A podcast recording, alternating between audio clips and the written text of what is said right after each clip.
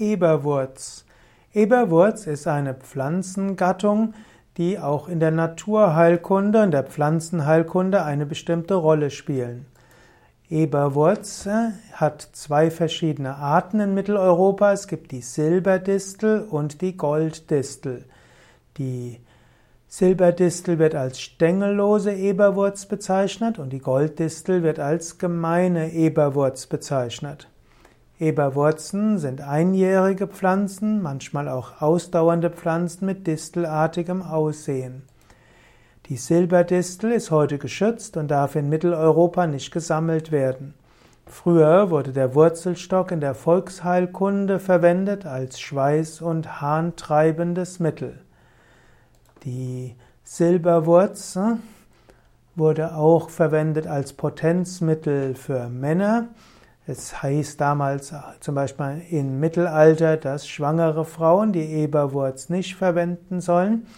Es heißt, dass Knaben in der Pubertät die Wurzel ein Jahr lang essen sollen und dann würden sie die Kraft dreier Männer gewinnen und diese Kraft bis zu ihrem 40. Jahr hinaus behalten.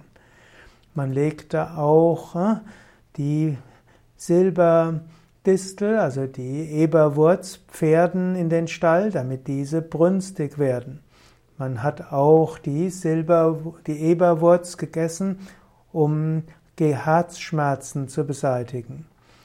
Paracelsus hat ein Werk geschrieben, nämlich Herbarius, und bezeichnete die Eberwurz auch als englische Distel.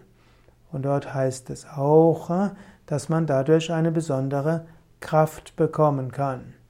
Also Eberwurz, eine, ein Distel, insbesondere Silberdistel oder Golddistel, die in früheren Zeiten in der Pflanzenheilkunde verwendet wurde, heute allerdings nicht mehr verwendet wird.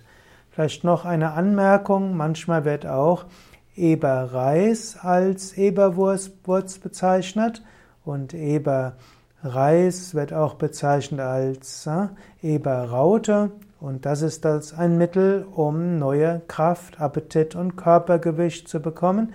Und Eberraute wird auch heute in der Naturheilkunde weiter verwendet.